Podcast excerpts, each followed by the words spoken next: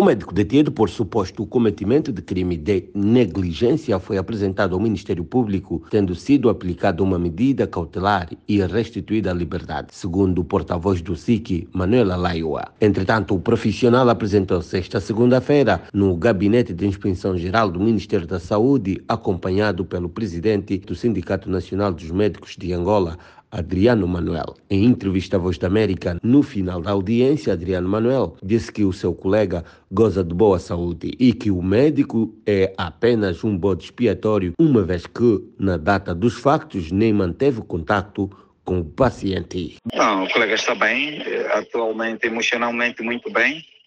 E estamos em fase de inquérito, na é verdade.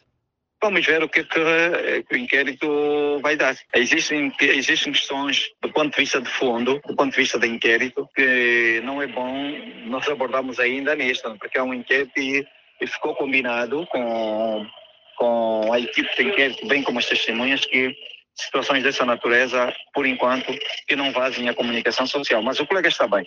O próprio médico, é que ele nem sequer viu o doente, eu repito, o médico disse que não, não teve contato com o doente. Teve sim contato com a família do doente, não teve contato com o doente. Para Adriano Manuel, as centenas de mortes que se registram nas portas dos hospitais do país deviam ser evitadas e isso não acontece pelas más condições das unidades hospitalares com um único culpado. Repito, todas as mortes que acontecem nos nossos hospitais, evitáveis, pessoas que vêm com malária, pessoas com febre tifoide e outras doenças que podiam ser evitadas, que constituem, sem sombra de dúvida, grande parte das pessoas que morrem nas nossas instituições, só tem um culpado, o Ministério da Saúde, Governo de Angola. Recorda-se que o MPLA lamentou o sucedido e endereçou à família lutada os mais sinceros sentimentos de pesar por essa dura perda.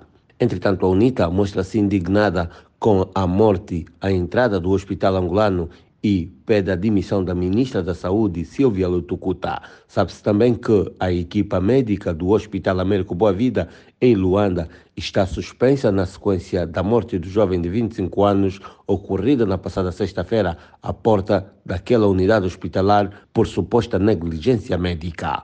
Kokimukuta, Luanda.